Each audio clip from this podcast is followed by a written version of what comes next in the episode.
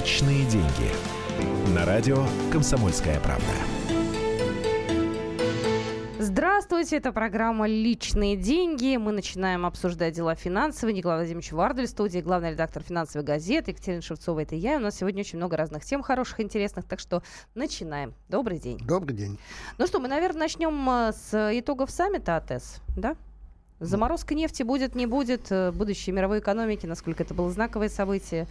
Да, ну, действительно, вот на этом саммите, который проходил в Лиме, самое, в общем-то, яркое событие этого саммита э, это не столько обсуждение, собственно, интеграционных процессов, хотя это было, обсуждались там совместные инвестиционные планы, все это было, встреча Путина и лидера КНР – все это было, но действительно самое, в общем-то, на что реагируют мировые рынки, это на оптимизм, который там был высказан по поводу того, что ОПЕК все-таки договорится. Как к этому относиться? Ну да, рынок как отнесся, понятно. Цены на нефть пошли вверх, рубль пошел вверх. Кое-кто говорит уже о том, что рубль дойдет до своих исторических максимумов. Все замечательно. Но вот э, Понимаете, кто говорил о том, что ОПЕК э, договорилась? Говорил Владимир Владимирович Путин. Политик, безусловно, авторитетный, но не от России зависит, договориться или не договориться ОПЕК. Да? Понятно, что Россия с, э, будет в свою очередь поддерживать заморозку, об этом уже было высказано, об этом была уже встреча президента с лидерами нефтяных компаний, достаточно давно это, правда, было. Но здесь с российской стороны все более-менее понятно. Со стороны ОПЕК не так все понятно. А с, не, с их стороны хоть когда-нибудь было понятно? С их стороны Они не... же такие всегда витиеватые были. Но зависит, от, тем не менее, этот вопрос от них. Да? Договорятся, договориться предстоит прежде всего им. В чем там была загвоздка? Угу. Загвоздка была в том, что Саудовская Аравия в общем-то, выступать стала за заморозку, что, конечно, большой плюс. Это лидер Э, ОПЕК — это страна, э, которая сейчас максимально э, большой экспортер нефти. Но, естественно, ОПЕК — это не только Саудовская Аравия. Ключевые фигуры там, например, Иран и Ирак. И, и та, и другая страна до недавнего времени занимала позицию, что вы там договариваетесь о чем хотите, а мы замораживать добычу не собираемся. Иран мотивировал свою позицию известно чем, что вот были санкции, соответственно, доли иранской нефти на рынке были разобраны другими экспортерами, что несправедливо, как считает Тегеран. И э, говорилось о том, что вот сначала мы на нарастим свой прежний экспорт, значит, пороговая величина 4 миллиона баррелей в день. А потом, да, потом уже готовы будем о, о чем угодно договариваться. Но проблема заключается в том, что последнее официальное высказывание Ирана вот по поводу того, когда же они выйдут на досанкционный уровень, заключалось в том, что выйдем, обязательно выйдем, но в 2019 году. В 2019 году, сейчас у нас 2016, стало быть, Иран давал понять, что вот до 2019 года заморозка это без меня. Что-нибудь изменилось? Ну, если судить по, вот, как вы сказали, витиеватым ну, вот этим вот сказкам, Восточным. да, «Тысяча и одна ночь», то что-то изменилось. То есть официальный Иран заявил, что у него есть некие предложения, которые могут удовлетворить вот планы э, заморозки нефти. Что это за предложения, пока не ясно. Какие они могут быть. Я сильно сомневаюсь в том, что Иран скажет, я передумал, давайте замораживать, я тоже буду. Нет, он может дать свое прежнее предложение. Ребята, я к вам обязательно присоединюсь. Но сначала я вот заберу свое. Да? Это ведь тоже предложение. Нет, его можно облечь в какие-то другие формы, что это произойдет обязательно, не позже, там, не знаю, там, второго понедельника ноября, там, после второго вторника, ну, что-нибудь в этом роде. Но э, вот конкретно, как изменил свою позицию Иран, непонятно. То же самое сказали представители Ирака. Они тоже сказали, что у них есть новые предложения новые предложения. Но Россия тоже как-то готова к этим предложениям. Я предлагаю Я повторяю, что... президента нашего. Да? да, давайте послушаем президента. Да, потому что он, собственно, ответил, к чему мы готовы. Так, Владимир Владимирович Путин, но заморозки нефти. Мы готовы к тому, чтобы заморозить добычу на той полке, на которой сейчас находится эта добыча. Мы не видим никакого ущерба для нашего энергетического сектора. С компаниями ведущими министр энергетики постоянно в контакте, и они готовы к такой работе. Будет ли достигнута договоренность, на 100% я сказать не могу, но большая вероятность того, что она будет достигнута, у меня есть, потому что основные противоречия, которые были внутри ОПЕК, как мне представляется, в целом, если не устранены, то могут быть устранены, потому что острых вопросов уже не осталось. А мы сделаем со своей стороны все, чего от нас наши партнеры по ОПЕК ожидают. Во всяком случае, заморозить добычу для нас не представляет никакого труда. Да, ну вот мы выслушали официальную российскую позицию. Э, значит, здесь я бы отметил вот два момента, да, что есть большая вероятность, что ОПЕК договорится, то есть большая чем вероятность, чем она была. Вот. И что техническое, э, значит, с нашей стороны проблем не будет. Ну вот здесь тоже есть, ну если углубляться в техническую сторону, то э, сама по себе заморозка добычи тоже техническая проблема, как ни странно, да, потому что Значит, существуют разные скважины, и если на какой-нибудь скважине заморозить добычу, то можно рисковать тем, что уже и добыча будет не восстановлена. То есть все зависит от конкретных условий добычи.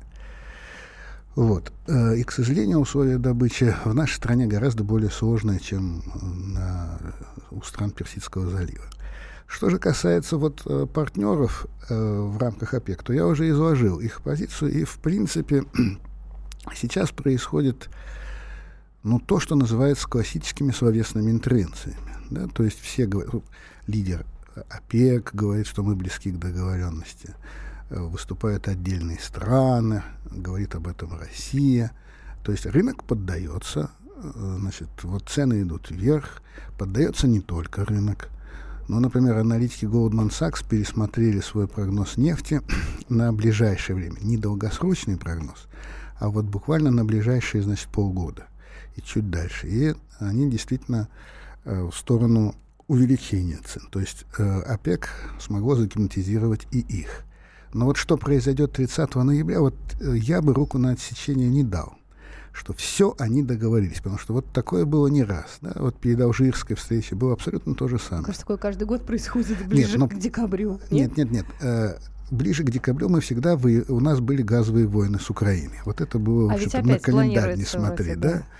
Что касается ОПЕК, то вот этот вот цирк, или даже не цирк, а такой вот как бы сериал.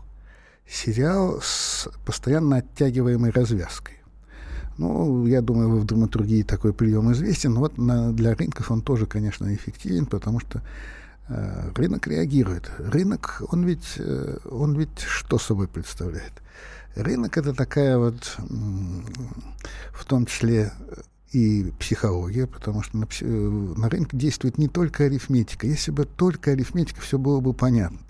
Арифметика была бы такая, смотрите, значит, коммерческие запасы растут. Значит, значит избыток предложения нефти есть. Значит, с чего бы расти ценам? Они растут потому, что рынок всегда пытается играть на опережение. То есть э, ориентируется на свои ожидания. И, и ожидания таковы, что 30 ноября состоится праздник. Личные деньги.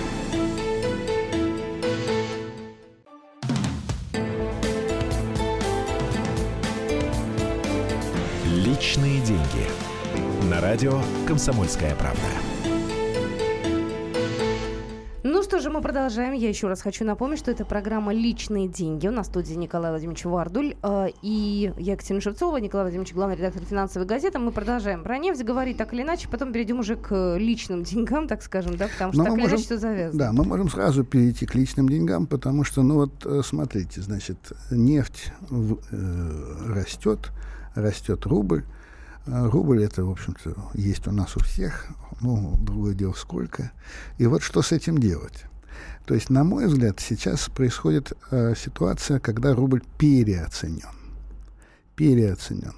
Потому что он ориентируется на нефть. Нефть пока растет исключительно на словесных интервенциях. Что произойдет 30 ноября, я думаю, не знают даже лидеры ОПЕК. Им еще предстоит вот, значит, решающая встреча. Какой из этого следует вывод? Из этого следует, по-моему, очень простой вывод. Значит, вот такие ожидания резких скачков, именно резких скачков. Потому что если ОПЕК не договорится, а вероятность такая есть, она небольшая, но все-таки есть, значит, тогда нефть рухнет, точно рухнет, потому что пока вот рынок слишком верит. Ну, знаете, рынок обманывали многие. Брексит его обманул, Трамп его обманул. Почему его не обмануть ОПЕК? Запросто такое может быть. И вот если обман состоится, тогда цены на нефть довольно существенно снизятся, соответственно, то же самое произойдет с рублем. Отсюда какой вывод? Если есть лишние рубли, сейчас их лучше обратить в валюту, а потом спокойно дождаться 30 ноября. А что будет 30 ноября, мы... Да, а что будет 30 ноября, мы об этом 30 ноября, это, насколько я помню, все-таки среда, Поэтому мы еще встретим, встретимся до того, чтобы поспекулировать на эту тему значит, во все. Виртуально поспекулировать. Виртуально, не, да. Не физически. Да, да, да, да, да, да, да. Вот, то есть э, э, вот э, вся эта катавасия, весь этот спектакль с участием ОПЕК, он имеет отношение к нашему с вами карману, ну и из этого, соответственно, можно делать выводы. Уже сейчас, прямо сейчас. Хорошо. Ну, э, если пойти немножко вот отойти от нефти, но остаться близко к карману, то тогда, конечно, наверное, стоит обсудить вот э, снова возникшую тему о том, э, когда же у нас появится прогрессивная шкала подоходного налога. Значит, с такой э, инициативой, а, не инициативой, а с такой информацией выступила Ольга Голодец, это социальный вице-премьер, которая сказала, что а, вот проблемы введения прогрессивной шкалы в правительстве обсуждаются.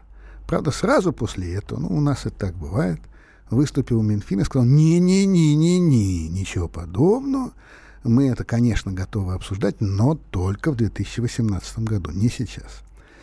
То есть что же происходит в правительстве применительно к подоходному налогу? Вот если внимательно э, почитать то, что сказала Ольга Голодец, то она не говорила по существу ничего о шкале, о ступенях этой шкалы. Значит, с какой шкалы будет там, на какой шкале останется. Ну, условно я говорю. Нынешний уровень 13%, с какого начнется повышение. Ни ползвука на эту тему она не сказала. Она сказала лишь о том, что есть предложение э, беднейших э, наших соотечественников освободить от уплаты подоходного налога вообще. Но, в принципе, это вполне нормальная мера. Обычно она, э, ну, как у нас всегда бывает, да, то есть если что-то э, дают, то где-то надо забрать, и, ну и наоборот. Стало быть, э, вот логика такая, что действительно это может быть сделано при введении прогрессивной шкалы. Да. В этом смысле Ольга Голодец говорила о прогрессивной шкале, но только в этом смысле. Тут я хочу сказать вот э, пару слов по поводу нашего уважаемого социального блока в целом. Я уже об этом говорил, но повторю. Вот если внимательно посмотреть на инициативы, которые исходят от этих господ, то противоречие там на противоречии. Вот что меня, в принципе, немножко коробит, потому что, нет, э, вот... Э, последовательность у меня всегда вызывает большее уважение, потому что ты можешь быть неправ, но хотя бы у тебя последовательная, ясная позиция. У социального блока все не так. Ну вот смотрите. Сначала социальный блок предлагает введение налога на э, тунеядцев. Кто такие тунеядцы? Тунеядцы – это неработающие граждане неработающие Какие доходы могут быть у неработающих граждан? Никаких. А, Никаких. А, а как быть тогда с машинами, которые угоняют у безработных? Подождите, подождите. Это немножко другая история. Уже, Значит, да? вот одно дело – контроль за расходами.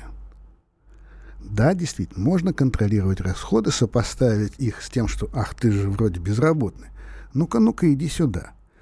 Это уже совсем другая история. Да? Ну вот, как мы все помним, Аль Капона – попался в жернова правосудия не как убийца, не как человек вот с этим замечательным афоризмом, что, значит, кольтом и вежливым словом можно добиться гораздо большего, чем просто вежливым словом, а как человек, чьи расходы не соответствовали официальным доходам. То есть его поймали на этом, да?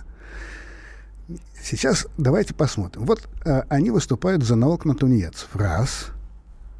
Э, когда Минфин, Минфин предложил э, выплаты беднейшим слоям просто пособие, то господин Топилин, министр внимания труда и внимания социальной защиты, выступил против этой инициативы. Сейчас Ольга Голодец говорит, что давайте освободим беднейшие слои от уплаты подоходного налога. Вот у меня вопрос. Как отличить беднейшие слои от тунеядцев, от неработающих? Вот как? То есть здесь все дело в механизме, понимаете? Когда нам говорят, давайте сделаем так. Нет, давайте сделаем так. А давайте вот еще так сделаем. Все это очень интересно. Но совершенно непонятно, как именно это будет делаться. Я не к тому, что дьявол кроется в деталях. Я к тому, что если уж ты говоришь «а», то, пожалуйста, произнеси еще пару букв, чтобы было понятна фраза, которую ты хочешь сказать.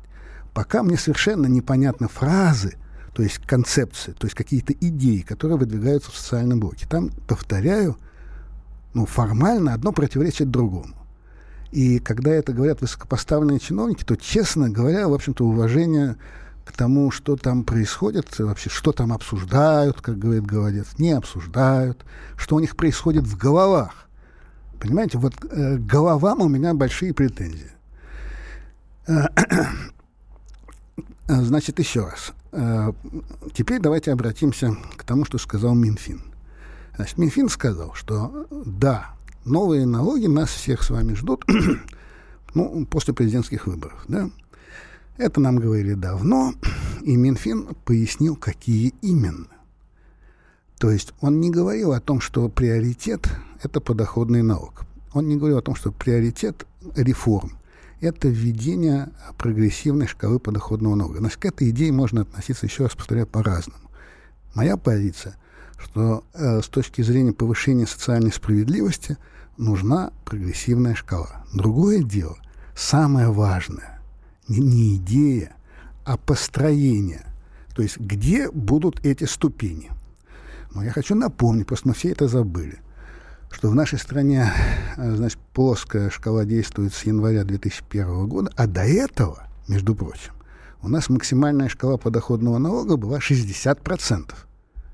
Вот если мы введем что-нибудь подобное, да еще, значит, ступеньки сделаем такие, знаете, как в эскалаторе, то есть не заметишь, как перейдешь с одной на другую, то разного рода, значит, Жерара Депардье, э, значит, Стив, Стивены Сигалы и другие прочие уважаемые селебритис, значит, они, конечно, поедут э, куда-то в другие места. Ну, казалось бы, и бог с ним, да, то есть вот я вообще считаю, что при всем моем уважении к Депарде, он, конечно, лучший артист, чем Сигал, потому что я помню, на КВН было сказано э, хорошая фраза. Сюжет этого фильма в том, что в главной роли снялся Стивен Сигал. То есть он всегда снимается в одних и тех же фильмах. Арнелло Мути нравится? Арнелла Мути самая красивая бабушка Италии, это понятно. Так бабушка теперь живет в Гальяново у нас. Да, нет, нет, нет, конечно, все, да. конечно, конечно. Но и Депардье, по-моему, снялся в одном великолепном фильме. Ну, во многих он снялся. Один совершенно великолепный. Вот я хочу его отрекламировать. Это старый уже фильм. Называется «Простая формальность». Это фильм, снятый Романом Поланским. Это блестящий психологический фильм, в котором сам Роман Поланский тоже сыграл. Вот, то есть вот все эти товарищи, значит, у нас потихоньку потянутся, не знаю, в какие края, на какие-нибудь острова. Ну и бог бы с ними, да? Вот, значит, э, суть прогрессивной шкалы – это ступени, на каком, на каком они расстоянии друг от друга и какой высоты. Что самое удивительное, это что главное в той реформе, которую предлагает Минфин, это постоянное повышение НДС. Вот что они анонсировали. Постоянное повышение НДС – это мощнейший, в общем-то, удар по юридическим лицам, потому что НДС платится всегда. Вот ты можешь находиться в любом, значит, кризисном состоянии, но НДС тебя снимут все равно. Поэтому вот это повышение, оно действительно очень серьезно. Гора гораздо сильнее для нашей экономики, чем э, то, что может происходить с подоходным налогом, с которым, повторяю, до 2018 года, похоже, ничего не произойдет. Что бы на эту тему не говорила уважаемая Ольга Голодец. Ну, у нас есть еще время для того, чтобы пройтись по другим московским и не московским и экономическим новостям. Я еще раз напоминаю, что это программа «Личные деньги». Николай Владимирович Вардль в студии, главный редактор финансовой газеты Екатерина Шевцова. Это я, так что будьте с нами, можете нам звонить, задавать ваши вопросы. «Личные деньги».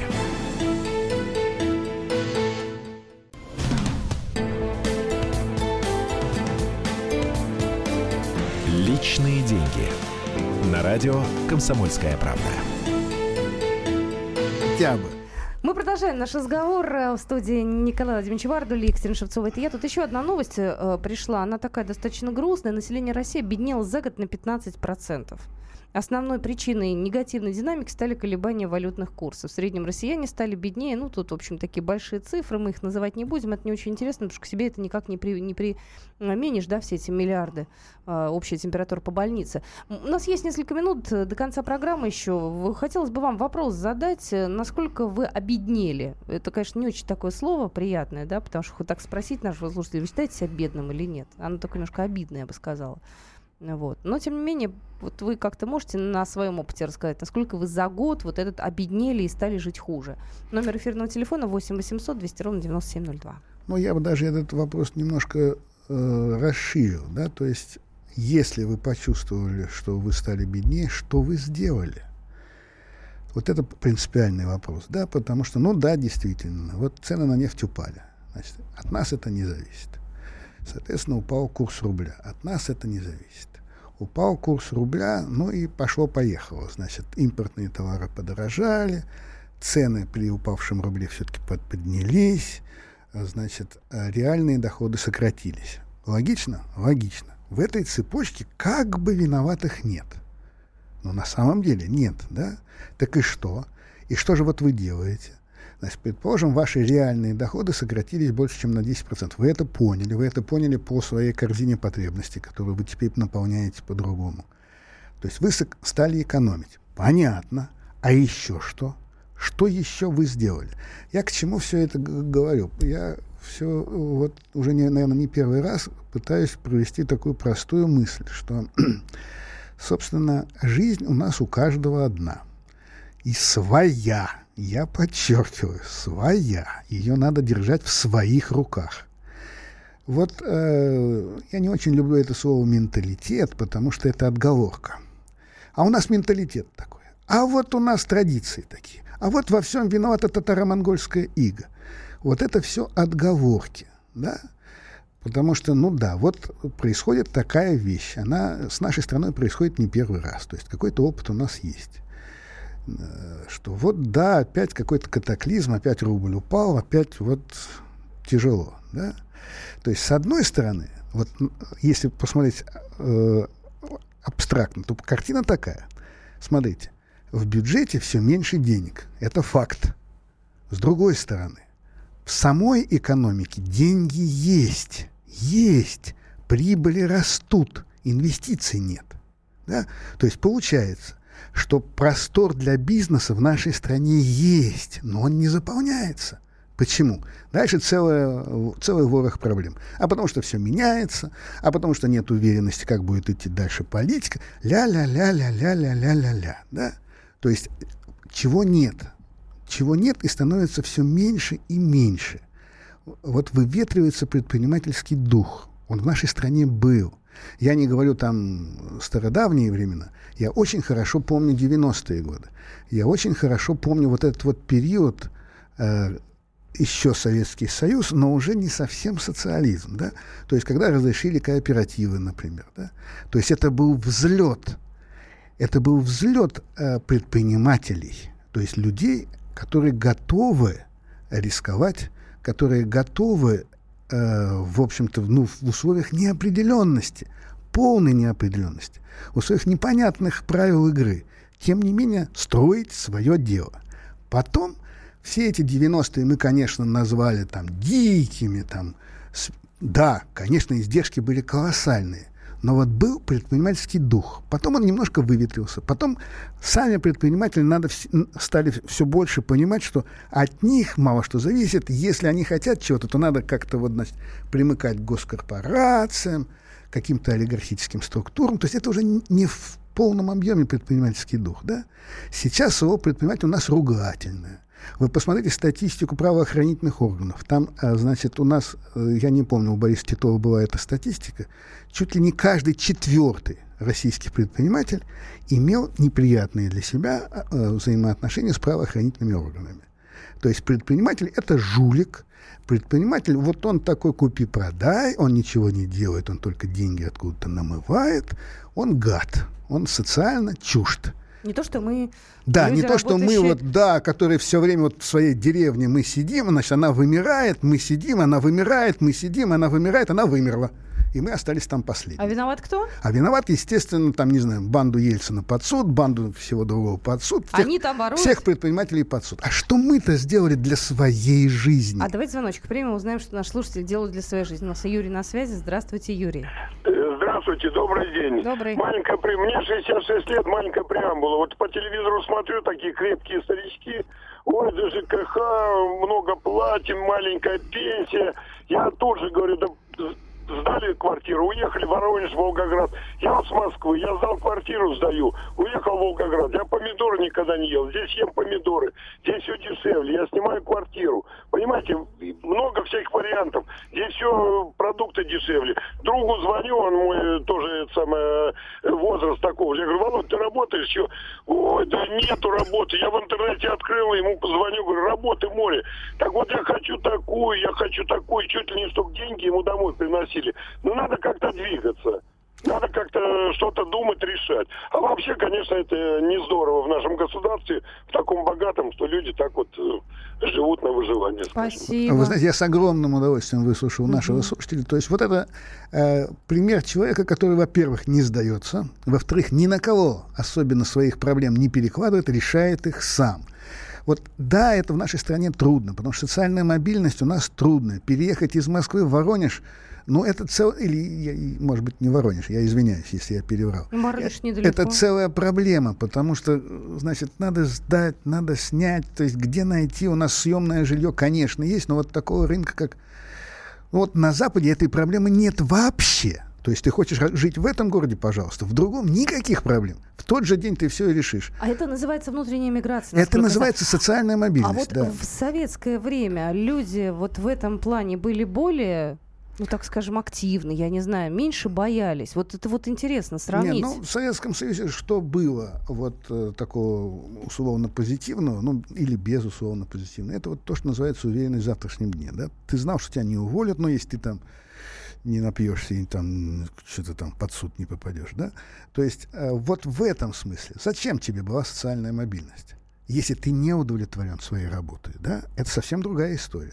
Но там были там, значит, какие-то компании по освоению Дальнего Востока, там, не знаю, на севера можно было съездить для значит, желающих э, экстремальных способов зарабатывания денег. Но такое было. Ну, господи, я сам был в стройотряде, и э, вот у нас э, самый престижный стройотряд был Сахалинский.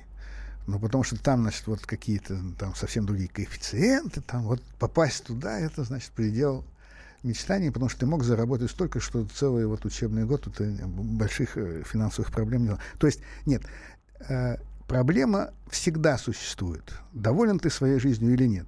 Это есть всегда. Решать эту проблему надо все равно себе, самому. И в Советском Союзе никто за вас это не решал, да? Но там, да, но там было вот такое. Ты попал в колею, ну, ты и пошел по ней.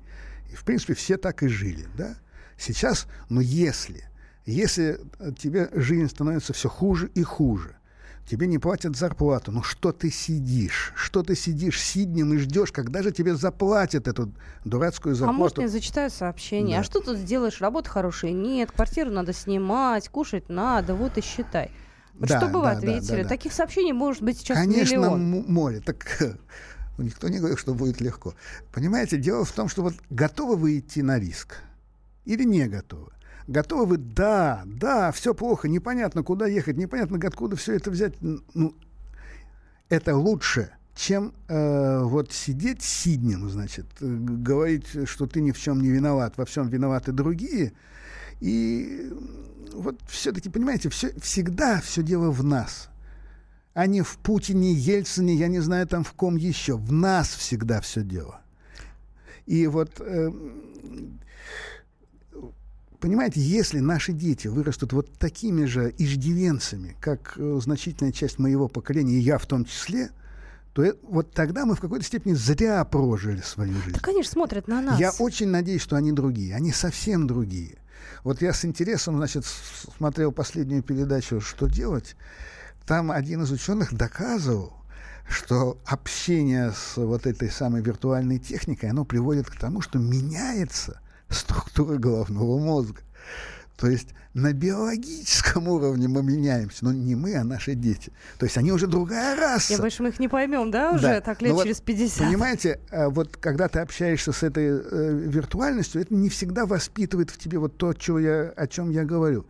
Не всегда это в тебе воспитывает готовность принять вызов жизни, ответить на него и выдержать его, преодолеть.